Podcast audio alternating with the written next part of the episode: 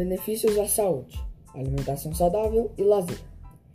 É necessário comer frutas todos os dias e ter uma dieta balanceada, formada por alimentos diversificados que fornecem ao corpo a quantidade de nutrientes suficientes para seu desenvolvimento.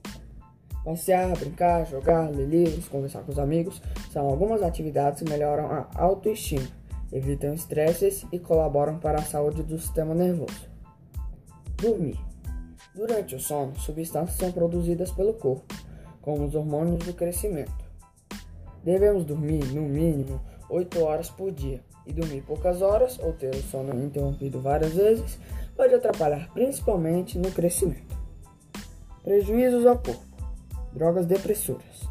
Essas drogas agem no encéfalo, reduzindo sua atividade e diminuindo a atenção, a concentração, a memória e a capacidade intelectual.